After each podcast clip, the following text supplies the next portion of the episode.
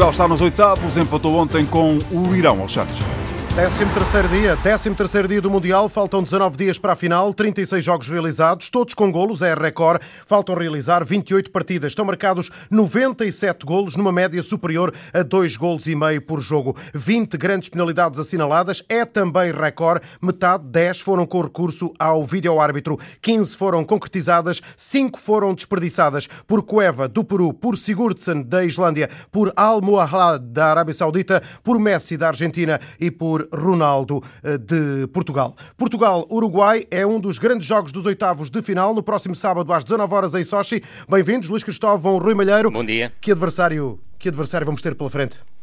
Não vai ser um adversário nada fácil. Aliás, dos, dos jogos até agora, excluindo Espanha, vai ser claramente o adversário mais difícil com que nos encontramos.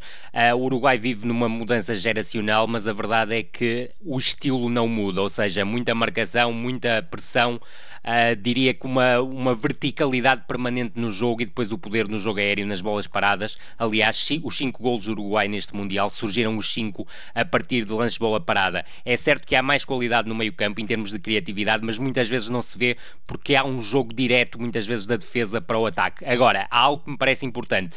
Nos dois primeiros, nos dois primeiros jogos, o Uruguai apresentou uma estrutura em 4-4-2, que tornava isso mais evidente. Ontem jogou em 4-3-1-2, que envolveu mais o meio-campo neste jogar. E eu acredito que, frente a Portugal, possa repetir o 4-3-1-2 o Oscar Tavares. Eu aí, eu Concordas, Luís? Não, não estou de acordo. Não acho, não acho que, o, que o Oscar Tavares vá arriscar a jogar com, com o sistema que utilizou ontem contra a Rússia. Foi, sem dúvida, o melhor Uruguai deste Mundial, porque é, é um sistema que vem, de facto, aproveitar melhor as peças que o conjunto uruguaio tem disponíveis para, para esta competição, mas Tavares tem sido, durante a fase de qualificação e durante os outros dois jogos, tem sido um técnico muito conservador. É, é realmente esse o ADN de, deste técnico e, desta, e da sua carreira na seleção uruguaia. Portanto, eu creio que ele, contra Portugal, vai voltar uh, ao 4-4-2 mais conservador. Tem tido alguns problemas na faixa esquerda. Ele não, não, não tem encontrado a, a solução ideal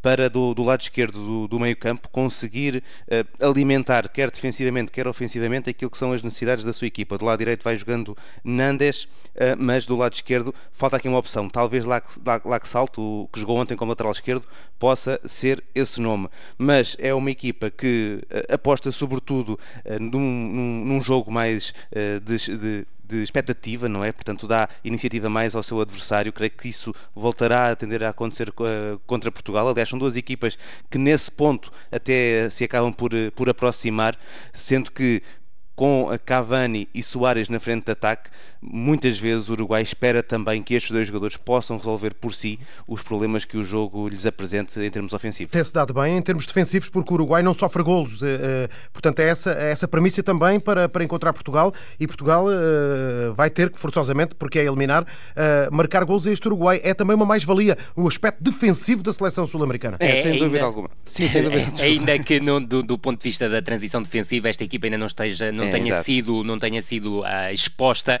e eu Exatamente. creio que diante de Portugal, sobretudo com Cristiano Ronaldo e Gonçalo Guedes a jogarem na frente, creio que será exposta finalmente. Falas, e... falas Gonçalo porque já não acreditas em André Silva? Não, eu continuo a acreditar em André Silva, mas as características deste jogo recomendam claramente Gonçalo Guedes pela forma como ataca a profundidade e poderá desnudar, se quisermos, algumas deficiências que esta equipa tem no momento da transição defensiva. Concordas, Luís?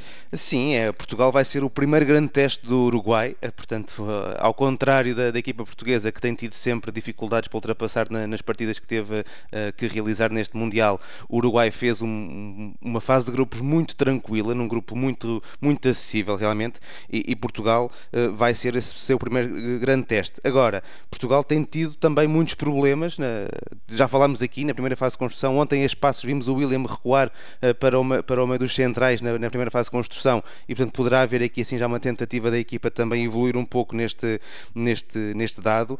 falta uma ligação meio-campo-ataque que continua a ser problemática, mesmo ontem, portanto, com muito mais posse de bola do que o adversário. Portugal teve dificuldades para aparecer dentro do bloco do, dos iranianos e uh, temos um problema de pouquíssima presença na área. Portugal fez 33 remates na fase de grupos, 21 deles foram fora da área, apenas dois na pequena área e, portanto, é uma situação que Portugal tem que conseguir ultrapassar para ser mais efetiva na, nos jogos eliminados. Já estamos na segunda parte do Campeonato do Mundo, já, começa, eh, já começamos a sentir saudades porque olhamos para o quadro, já estão 36 jogos realizados, já só faltam 28, isto para quem gosta e respira futebol como todos nós. Hoje temos mais eh, quatro partidas, sendo que duas delas, ou melhor, três das quatro, eh, porque, enfim, os quatro jogos, porque há aqui... Sim, os quatro são os quatro, ainda. não é? Os sim, quatro sim, contam ainda.